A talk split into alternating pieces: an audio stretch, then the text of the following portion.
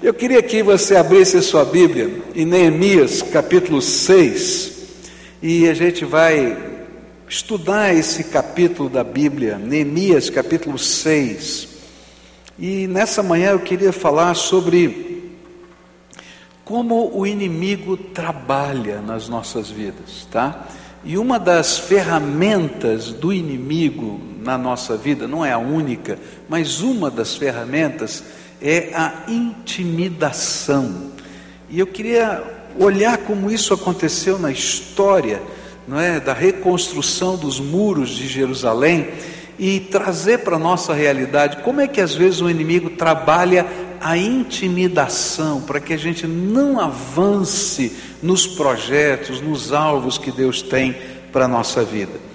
Olha só o que a palavra de Deus diz, Neemias capítulo 6. Sambalate, Tobias, Gesem e o resto dos nossos inimigos souberam que nós havíamos terminado de reconstruir a muralha e que não havia mais brecha nela, embora ainda não tivéssemos colocado os portões nos seus lugares. E então Sambalate e Gesem me mandaram um recado. Eles queriam que eu fosse me encontrar com eles num dos povoados do vale de Ono mas a intenção deles era me fazer algum mal. E aí eu mandei mensageiros a eles com o seguinte recado: Eu estou fazendo um trabalho importante e não posso descer até aí.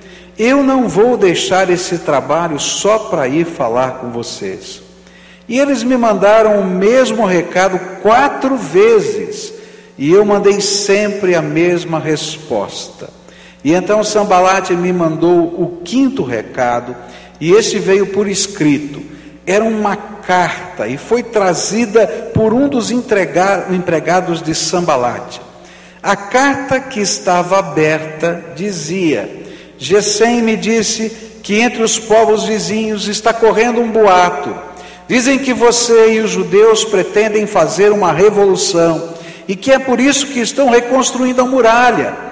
Ele disse também que o seu plano é se tornar o rei deles e que você já arranjou alguns profetas para dizerem em Jerusalém que você é o rei de Judá.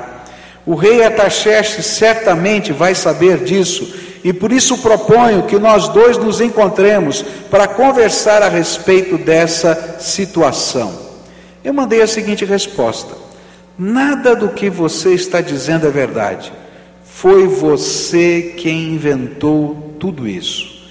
O que eles queriam era nos meter medo para não continuarmos o trabalho.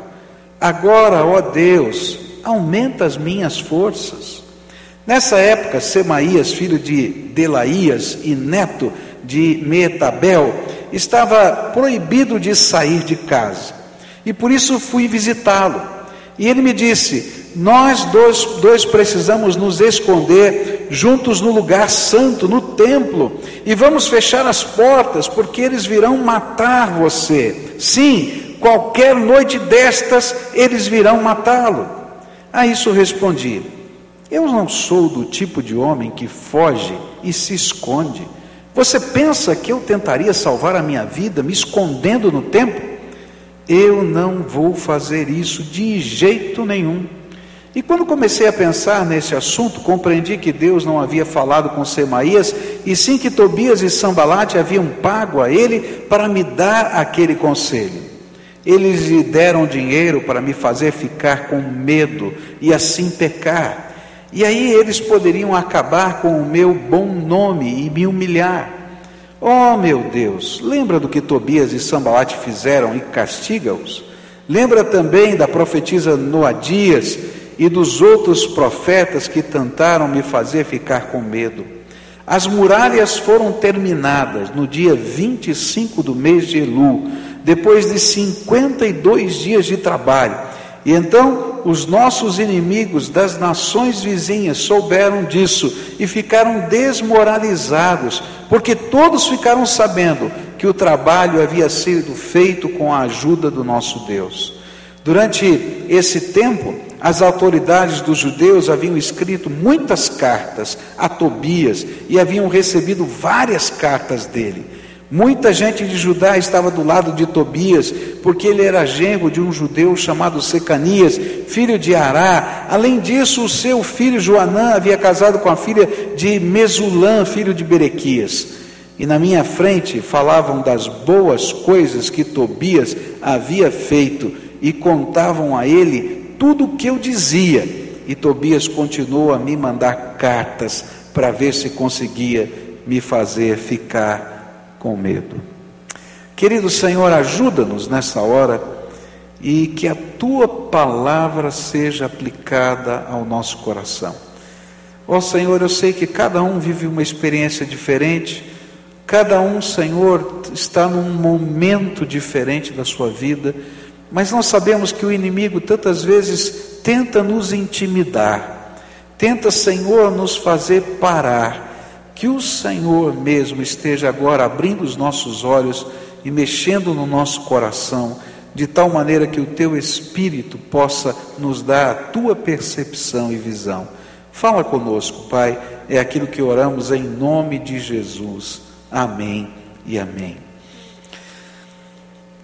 Como o inimigo não consegue nos destruir, ele não pode nos destruir. Ele não pode nos tocar, diz a Bíblia, por causa da bênção de Deus que está sobre nós. É palavra do Senhor. Então, uma das suas estratégias é nos intimidar, é colocar medo no nosso coração. E quando você está vivendo esse, essa batalha espiritual de intimidação do inimigo, quais devem ser as suas atitudes diante disso. Eu quero aprender com Neemias como ele enfrentou esse tipo de batalha na sua vida espiritual. É importante lembrar o que estava acontecendo. Neemias era copeiro do rei, estava lá na Pérsia e ele ouviu as notícias de que Jerusalém era uma cidade sem muros, cujos ladrões entravam todo o tempo, havia saques era uma cidade cheia de montões de ruínas e nada estava acabado e aquilo estava uma confusão tão grande. E quando ele recebeu as notícias, ele chorou e começou a orar e jejuar e buscar a face de Deus para saber quando Deus ia restaurar aquela terra, ele sabia das promessas de Deus e o povo já havia voltado para a terra, grande parte deles, eles já haviam é, é, levantado o templo do Senhor, estava lá construído, mas a nação não estava organizada, a cidade de Jerusalém estava em ruínas, e aquilo fez chorar. E ele passou dois meses e meio, cerca de dois meses e meio, orando e jejuando. E um dia ele se encontra com o rei na sua função de copeiro, de provador, para ver se não tinha veneno. A profissão dele era ruim. Já pensou? Ele tinha que beber antes, comer antes, se tinha veneno, morria ele, não o rei. Então, essa era a profissão dele, né? Um homem da altíssima confiança do rei, por causa disso. E ele estava lá, e um dia o rei olhou para ele e disse: O teu semblante está triste, o que é está acontecendo com você? O que é está incomodando o seu coração? E ele disse: Eu estou triste por causa da minha cidade, Jerusalém.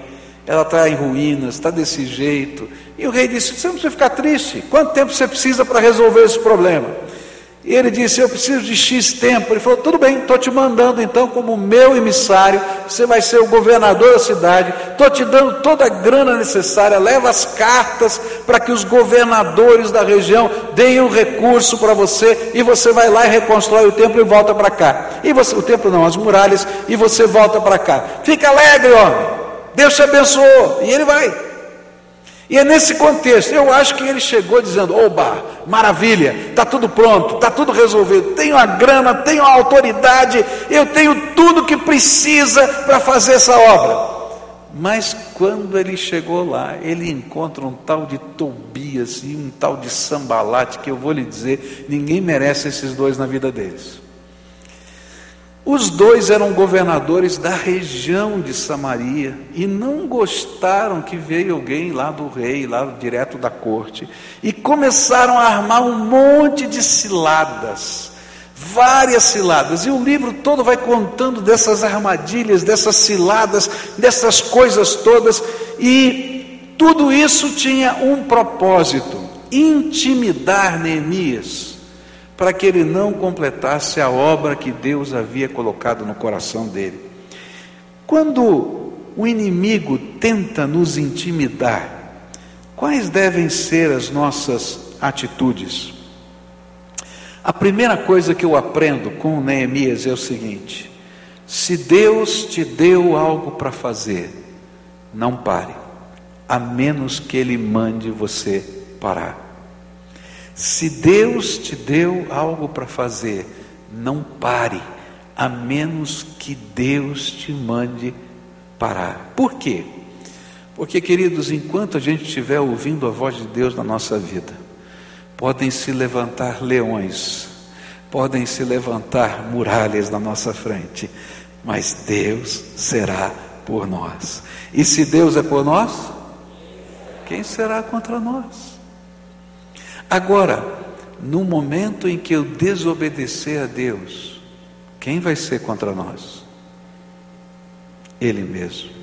Então, a primeira coisa que eu vou aprender com esse homem de Deus é que eu nunca paro de fazer enquanto Deus não mande parar de fazer. O inimigo não pode nos tocar, é promessa de Deus. 1 João 5,18 diz assim: Sabemos que os filhos de Deus não continuam pecando, porque o Filho de Deus os guarda e o maligno não pode tocar neles. Então, a arma do inimigo é a intimidação, é encher de medo a nossa alma e ao mesmo tempo deter, mediante o desânimo, aquilo que Deus queria que fosse feito através da nossa vida. E essa era a iniciativa de Tobias, de Sambalate, é isso que eles estavam fazendo. De todas as maneiras, eles estavam tentando tirar de Neemias, ou tirar Neemias da frente da obra, para que os portões da cidade não fossem colocados, aqui no capítulo 6, mas desde o começo, para que os muros não fossem levantados. E o medo vinha no coração de Neemias através de algumas artimanhas. E olha só a sutileza do inimigo. A primeira maneira como o inimigo começou a intimidá-lo foi a conversa mole. Conversa mole do diabo, né? Do inimigo. Olha só a conversa de Tobias e de Sambalate. Ele disse assim: Vem conversar conosco. Vem conversar conosco. Nós temos um assunto sério para conversar. Olha, você está indo muito rápido aí, a coisa está caminhando, vem, vem bater um papo, eu estou interessado em ajudar você. Né? Era conversa mole, mentira. E aí a resposta de Neemias foi muito interessante. Eu estou fazendo um trabalho importante e não posso descer até aí. Eu não vou deixar esse trabalho só para ir falar com vocês.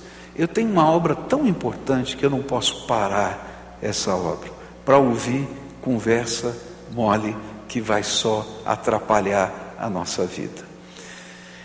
Quando eu cheguei aqui em Curitiba, é, cheguei com 29 anos de idade para um ministério tremendamente desafiador. Essa já era uma igreja grande quando eu cheguei, ela tinha 1.014 membros naquela época e várias congregações, que sempre foi uma igreja missionária. E quando eu comecei a trabalhar, cada pastor tem um estilo, cada pastor tem um jeito de ser, cada um é diferente, né? E eu comecei a receber cartas anônimas. Cartas que eram postadas pelo correio de lugares e de cidades diferentes, endereçadas para mim. E olha, gente, cada carta terrível. E queridos, meu coração ficava desanimado. E eu lia aquelas cartas e dizia: Meu Deus, que negócio é esse? E orava e chorava. E um dia o Espírito Santo falou assim: Por que, que você está lendo carta anônima? O cara não tem coragem de dizer quem é, você vai ler? Joga no lixo. E aí começaram a chegar as cartas. E chegava, eu olhava, era anônima, jogava no lixo, não lia uma linha, não queria nem saber, jogava no lixo, jogava no lixo. E um dia elas pararam de chegar. Queridos, às vezes a gente está gastando tanto tempo ouvindo conversa mole do diabo, através de pessoas que parecem ser tão bem intencionados, que querem te ajudar, mas que estão jogando medo, angústia, desespero na tua alma. Para com isso, você tem alguma coisa muito maior para fazer. Faz a vontade de Deus na tua vida. O servo de Deus não tem tempo para conversa mole do diabo. E o interessante é que essas ciladas elas chegam de muitas maneiras e sempre muito bem intencionadas, mas elas nos tiram do foco daquilo que Deus colocou para a nossa vida. Eu não sei qual é o foco que Deus tem para você, mas fica no lugar que Deus mandou você ficar, até a hora que Ele mandar você sair. Segunda maneira como o inimigo fez nesse caso de intimidação, ele deixou a sutileza, olha, vem que eu quero bater um papo com você. Tá? E ele começou então agora a confrontar o caráter de Neemias. E essa foi uma cilada de acusação contra o caráter. E as intenções dessa cilada eram muito claras.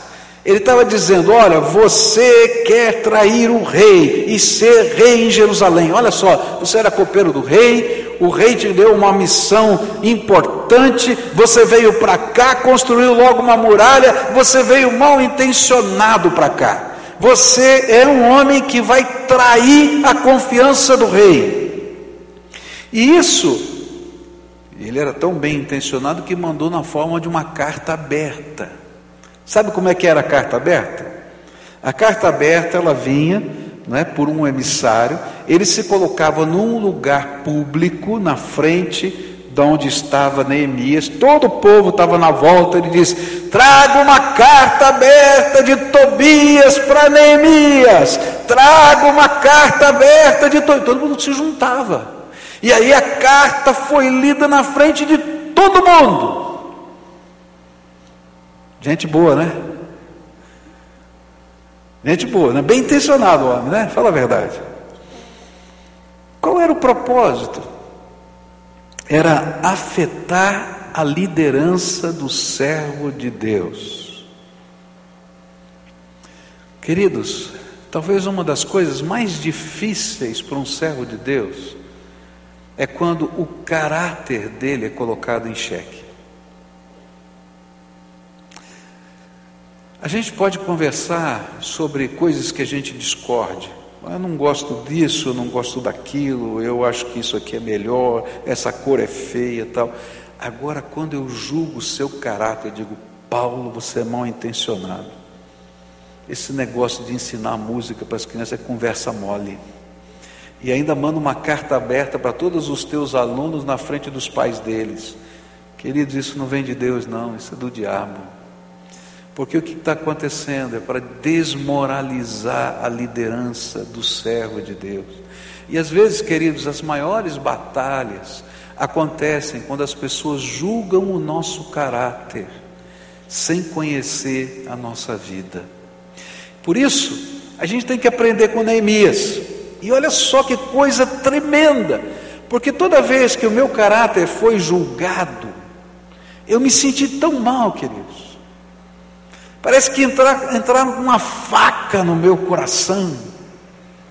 Uma vez disseram diante da liderança da igreja que eu dirigia que eu tinha mentido. Queridos, que coisa horrível foi aquilo no meu coração. Como aquilo me fez mal. Eu pensava assim: como é que esse povo que conviveu comigo como pastor, que me viu liderando, pode acreditar num negócio desse? Olha só, como é que eu estou mentindo? Eu não estou mentindo, eu sou sério com Deus. Aquilo machucou demais. Mas eu aprendo aqui com Neemias. Quando a intimidação do inimigo vem como acusação do teu caráter, o que, que você faz? Duas coisas Neemias fez. Ele diz assim: Não vou me importar com a sua mentira. Eu acho tremendo isso. Porque precisa ter uma determinação de alma muito grande para não se importar com essa mentira. Não é?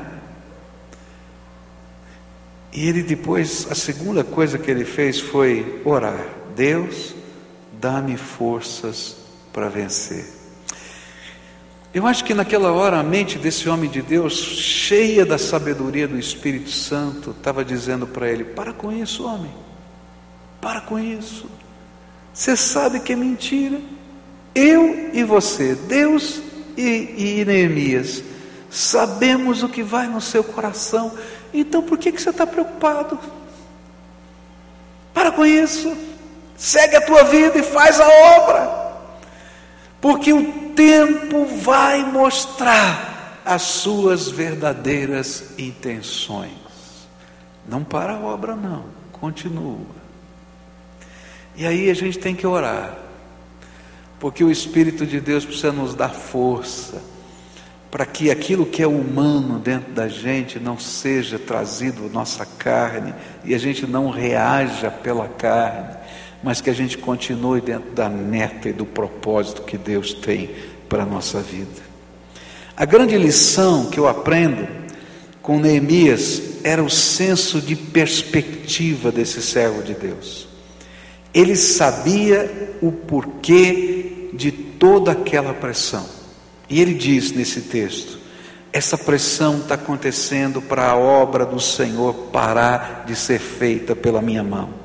E aí Neemias, com esse senso de perspectiva, determinou-se a não parar o projeto de Deus para a sua vida. E nós só venceremos o inimigo na sua intimidação se resistirmos às suas investidas. A lição primeira que eu queria deixar com você nessa manhã é essa: tem alguma batalha que você está vivendo? Tem algum medo que está no teu coração? Então entenda: o medo foi colocado para você parar de fazer a vontade de Deus. Então faça tudo contrário do que o medo te diz para fazer. Eu, eu aprendi a jogar damas, né? Faz muito tempo que eu aprendi. Agora eu sou horrível jogando damas, não sei jogar. Mas eu aprendi quando era moleque a jogar damas, né? E você, quando você aprende a jogar damas, você aprende a montar ciladas. O jogo de damas é um jogo de ciladas. Você dá uma pecinha e diz assim: come essa pecinha, olha que maravilha. Ela está pedindo para você ir lá, não é? E pegar essa pecinha. E se você comer a pecinha, ele montou uma armadilha e vai comer cinco do tabuleiro. Não é verdade? E aí você tem uma contrapartida. Se você acha que vai perder cinco, pelo menos o jogo que eu aprendi, que tem tanta regra diferente de damas, você podia colocar a sua pecinha ali e deixar a pecinha para ela ser soprada. Não é? Então você perde uma, mas não perde cinco. Não é? E o cara ficava com uma raiva quando tinha que soprar a peça, porque ele estava doido para comer assim. Gente, é assim. Tem momentos na nossa vida que parece que a gente vai perder, mas na verdade a gente está ganhando na medida em que a gente se posiciona no projeto de Deus. Então não entre nessas ciladas. Creia que Deus tem algo melhor. Lembra que Ele está no controle e que esse tempo vai passar e que o muro vai ser construído, que as portas vão se colocar no lugar e o que o testemunho do Senhor vai se espalhar por toda a terra, como no final desse capítulo acontece. Segunda investida de intimidação. Aí Satanás muda de tática. Não funcionou a carta aberta, não funcionou a conversa mole, vem para cá que eu quero conversar. E então ele manda uma pessoa que está dentro do templo falar com Neemias. Que coisa, manda uma pessoa dentro do templo falar com Neemias. Tem provação do diabo também dentro do templo? Tem. Olha só. Versículos 10 e 11 diz assim: Nessa época, Semaías, filho de Delaías e neto de Meetabel, estava proibido de sair de casa e por isso fui visitá-lo. E ele me disse: Nós dois precisamos nos esconder juntos no lugar santo, no templo. e vamos fechar as portas para que eles, porque eles virão matar você. Sim, qualquer noite destas, eles virão matá-lo. A isso responde: Eu não sou do tipo de homem que foge e se esconde. Você pensa que eu tentaria salvar a minha vida me escondendo no templo? Eu não vou fazer isso de jeito nenhum. E essa segunda investida do inimigo veio na forma do medo da morte. Nesta visita particular, ele é instigado, Neemias é instigado a fugir da pressão e da ameaça de morte que circundava a sua vida, entrando no templo e segurando nas pontas do altar para não ser morto. Quando havia um, um, um, costume naquele tempo que quando alguém se abrigava no templo e segurava nas pontas do altar, porque aquele era um lugar sagrado, enquanto ele estivesse segurando na, nas pontas do altar, ninguém podia feri-lo. Então ele podia ficar morando dentro do templo, não podia sair mais de dentro do templo, mas ele não seria ferido enquanto estivesse dentro do templo, era o costume daquele tempo. Ele diz: Olha, a coisa está muito feia, eu estou sabendo de informações seríssimas que, olha, vai acontecer isso, vão vir de madrugada, vão invadir a tua casa, vão te assassinar, é isso que vai acontecer. Vamos nos esconder dentro do templo. Qual é a diferença entre esta investida e as outras? As primeiras duas falavam da falsa amizade e do ataque ao caráter, mas agora o que estava em jogo era a vida. Fuja enquanto puder, eles vão matá-lo.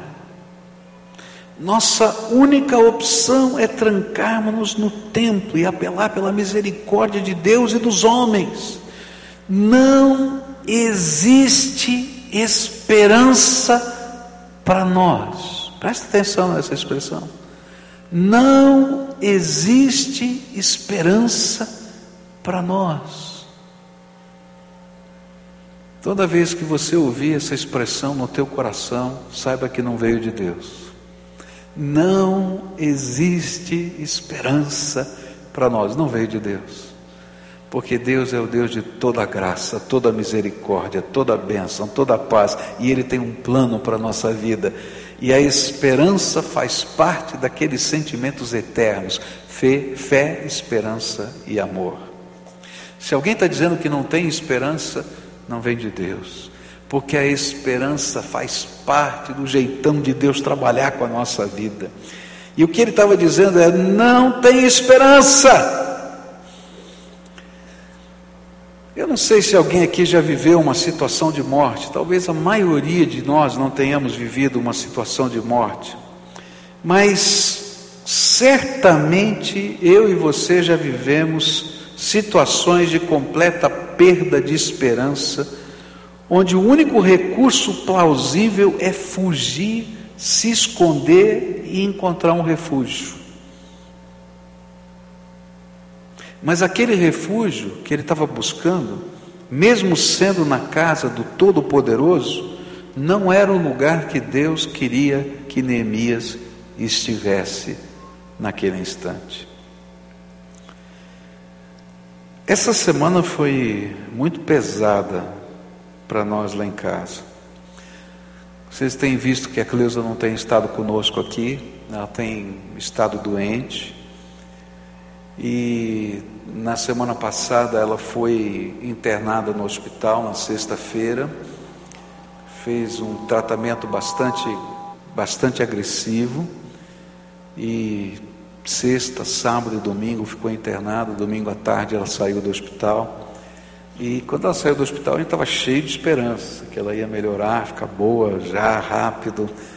E os efeitos colaterais da medicação que ela tomou que foi fortíssima, começaram a surgir e não deu ainda para saber se ela melhorou ou não, mas que apareceu, tudo que era possível aparecer de efeito colateral apareceu. E essa semana eu entrei lá no meu escritório para orar e eu confesso que eu estava muito desanimado, muito desanimado. Eu confesso que passou um monte de pensamento para mim assim, é, não tem jeito não, tá feia a coisa. E aí comecei a orar e pedir para Deus falar comigo. interessante foi que o texto que Deus usou para falar comigo, um dos textos que Deus usou para falar comigo foi justamente esse de Neemias 6. Então eu estou dizendo para você que esse sermão não é para você, é para mim. Ele nasceu lá naquele escritório, nessa conversa com Deus. E foi muito interessante porque quando eu li esse texto, Deus falou comigo de uma maneira muito tremenda me fazendo lembrar uma cena do passado. Ele me fez lembrar de um dia que o Michel chegou do treino de judô, ele era garotinho, e ele tinha que estudar para a prova. E ele estava muito bravo, porque ele estava cansado, ele tinha ido na escola, ele tinha depois treinado judô, e ele tinha já eram mais ou menos nove horas da noite, ele tinha que fazer prova no dia cedo, no dia seguinte cedo, e ele estava bravo porque tinha que estudar aquela hora da noite, e ele começou a reclamar: pai, esse negócio está muito complicado, olha só, não tenho tempo para nada, essa vida está muito corrida, está muito difícil, amanhã tenho prova, eu não aguento mais estudar, não tenho mais o que fazer, eu não quero mais isso, eu vou desistir de tudo, vou parar de tudo. E eu me lembro que eu fiquei muito bravo, sentei do lado dele e falei assim: escuta aqui, tu é homem ou não é homem, rapaz? Porque tu vai ser o dono da tua casa, você vai ter que ser o chefe da sua casa, você vai ter que ser o, o provedor da sua casa, e você vai ter que enfrentar problema a vida inteira. Tá? Isso aqui é fichinha, cara. Isso aqui é fichinha. Vai ter coisa pior na tua vida. E você vai ter que ser aquele que vai conduzir a tua família. Para com isso, rapaz. Nós vamos estudar junto agora. Não importa até que hora. Vou preparar o café, vou ficar sentado do teu lado. Você vai estudando. Eu não entendo nada do que você está fazendo, mas eu vou ficar aqui do teu lado. E a gente vai até o fim. E amanhã você vai sair bem nessa prova e tal, aquela coisa toda.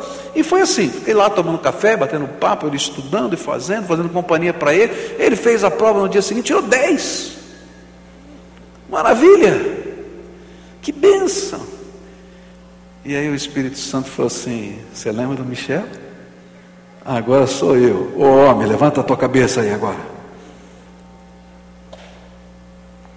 E aí o Espírito Santo de Deus me falou assim de uma maneira muito clara no coração.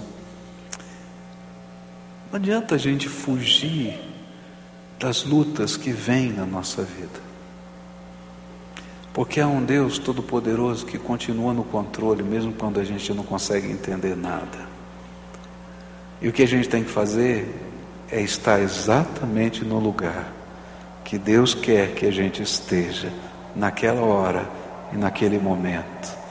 Porque toda e qualquer batalha que venha sobre nós, o inimigo tem propósitos de nos desviar do alvo que ele colocou, que Deus colocou para a nossa vida.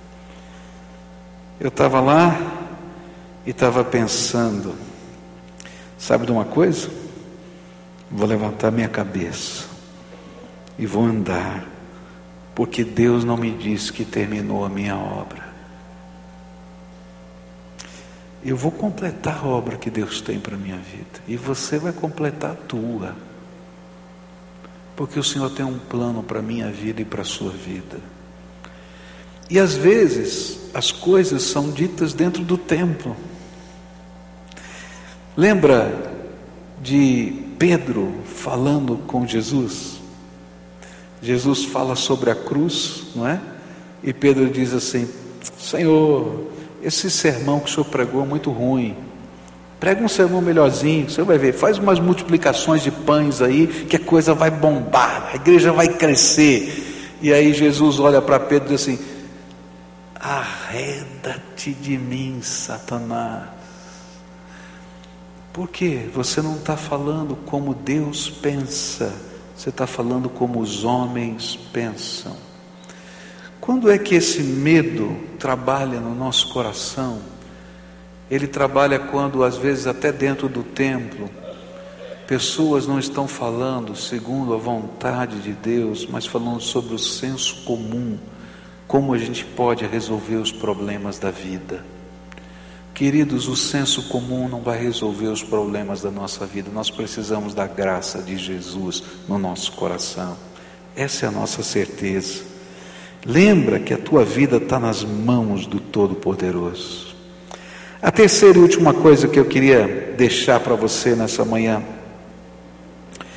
é que todas essas coisas estão acontecendo e Neemias está nos ensinando pelas suas atitudes que ele tem que terminar a obra que Deus tem, que ele não vai fugir dos desafios de Deus, mas há uma coisa que nós precisamos buscar de Deus.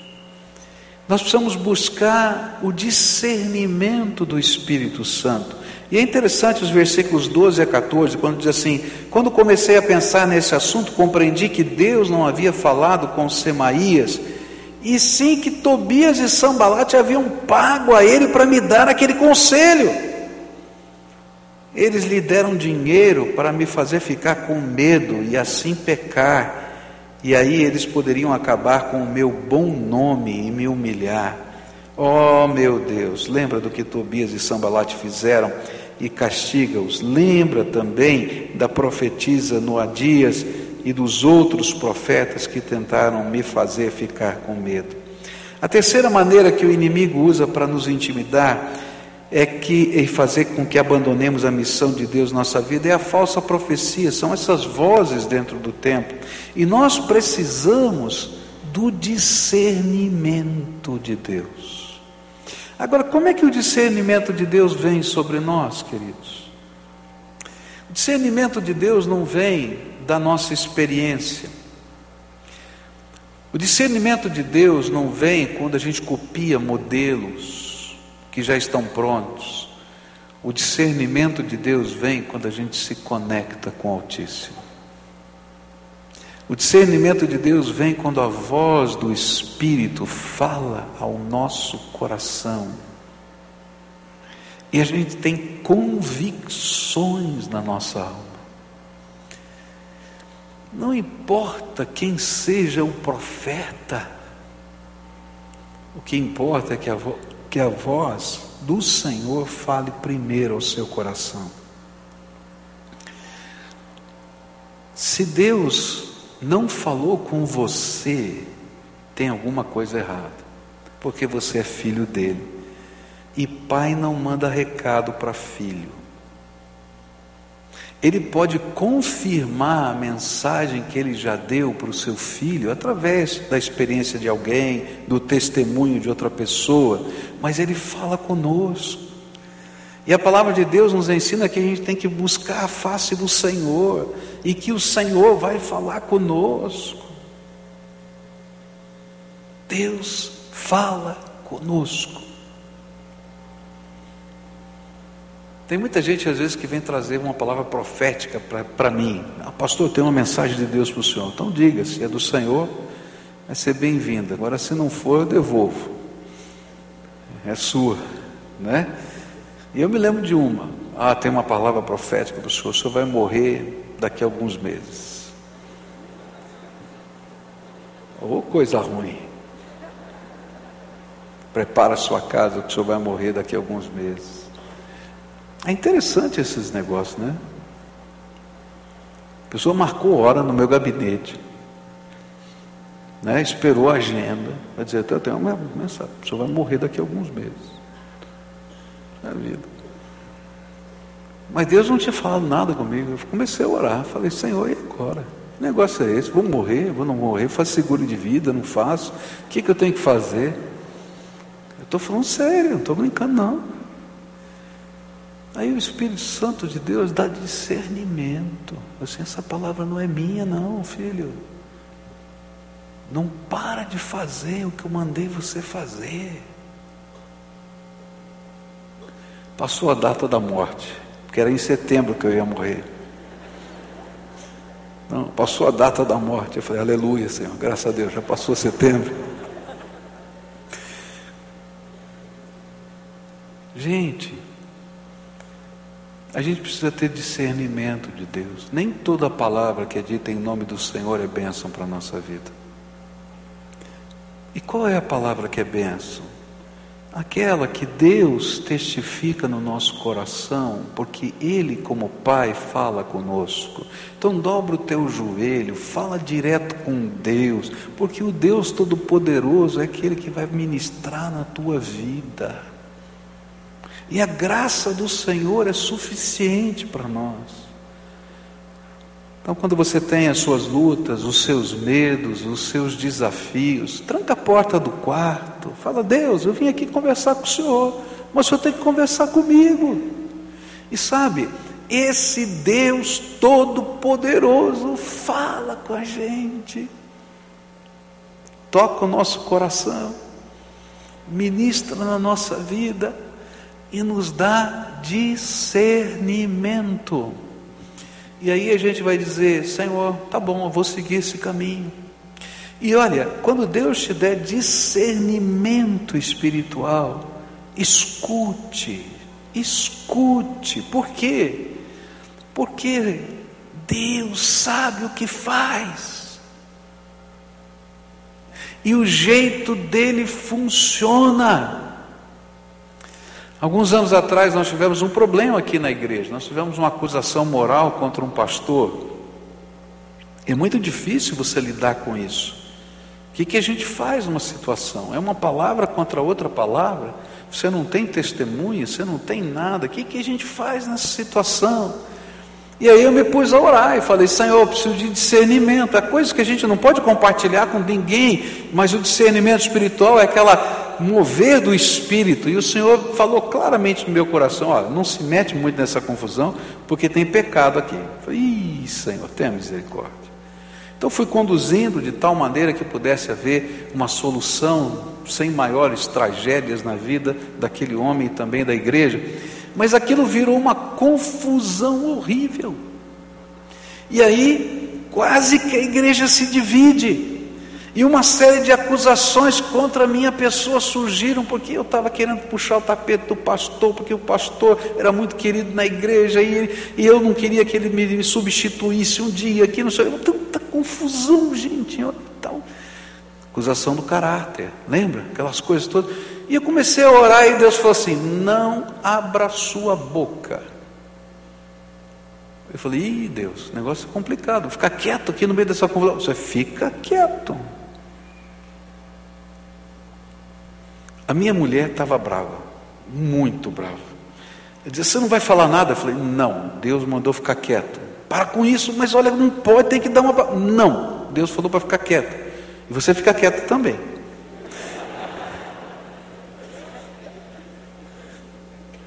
Alguns representantes do corpo diaconal foram da minha casa, pastor, o senhor tem que tomar uma atitude. Eu falei assim: Deus mandou eu ficar quieto pastor, isso aí vai dar confusão, vai rachar a igreja. Falei, não, Deus mandou ficar quieto. Aí nós fomos para a Assembleia de Igreja. Assembleia de Igreja é igual a Assembleia de Condomínio. É verdade, é. Você já foi em Assembleia de Condomínio? Tem meia dúzia de gato pingado. Agora, tem uma confusão no condomínio, está todo mundo lá. Né? Então a Assembleia da Igreja estava daquele jeito, lotada. Gente para tudo quanto é lado. E aí vai, levanta, e um fala uma coisa, outro fala outra coisa, outro fala outra coisa, e de repente um está falando uma coisa que não bate com aquilo, o outro, o outro falou, peraí, tem alguma coisa errada. Quem falou isso para você? Foi o pastor falando de tal. Quem falou? Foi o pastor falando de tal. Mas essa história não bate com aquela, como é que é? Aí todo mundo que estava falando mal começou a entender que as conversas não se batiam, tudo no meio da Assembleia, todo, eu quieto lá dirigindo a Assembleia. O presidente é o que menos fala, fica lá só ouvindo, né? E aí vai. Aí de repente um diz assim, aí eu proponho uma comissão de disciplina, porque esse negócio aqui tem muita coisa errada. Quem propôs? O grupo que estava achando que estava tudo errado.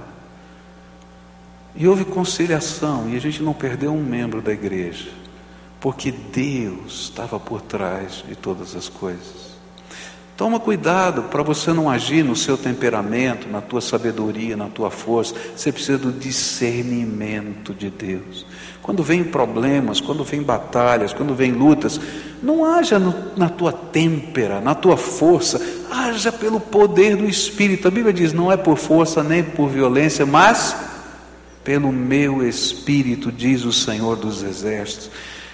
Se a gente está no centro da vontade de Deus, ninguém vai tirar a gente do projeto que Deus tem para que a gente faça.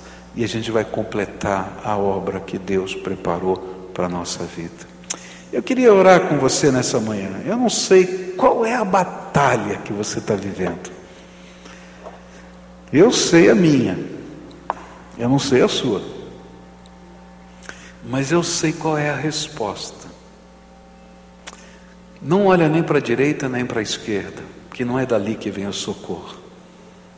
O salmista diz que ele olhou para os montes onde ficavam os ídolos e ele disse: Não é de lá que vem o meu socorro. O meu socorro vem do Senhor. O meu socorro vem do Senhor. Se o teu caráter está sendo colocado em xeque, coloca no centro da vontade o que você, que Deus tem para fazer na tua vida. Não dá bola para as mentiras e pede força para Deus. Se tem gente querendo te aconselhar, mas que não tem boas intenções, não perca tempo. Você vai gastar tua angústia, o teu tempo vai se envolver em angústia. Se tem carta anônima, sei lá se usa isso ainda, mas não interessa. Se colocar uma coisa tua no Facebook, não fica arrumando encrenca, deleta do teu Facebook em nome de Jesus. Para com isso. Não perde o teu tempo. Pergunta para Deus qual é o propósito dele para a tua vida. Qual é o propósito dele? Ah, estão fazendo bullying. É, e daí? Você sabe quem você é, não perde o teu tempo. Qual é o propósito de Deus para a tua vida? Segue o propósito de Deus para a tua vida. Aprenda a discernir as vozes que chegam no teu coração, se elas vêm do Senhor ou não vêm. E aquilo que Deus te mandar fazer, faça para a glória dele. E você vai ver que assim como aconteceu com Neemias, o muro ficou pronto, as portas foram colocadas no lugar, e ele disse: Todas as nações ao nosso redor viram que a mão de Deus nos abençoou. Que as pessoas vejam que a mão de Deus é que te abençoa. Fica de pé, quero orar por você agora. O que é está no teu coração? Coloca diante do Senhor hoje. Luta, batalha, enfermidade, medo, quem sabe até medo da morte, perda da esperança. Creia que o Senhor está aqui e Ele tem um propósito para a tua vida. E nada fora do propósito de Deus vai acontecer. Nada, nada. Então fica firmado no propósito de Deus. Querido Senhor, obrigado pela tua palavra. Tua palavra é viva e eficaz, ela é poderosa, e é a tua palavra que nos sustenta.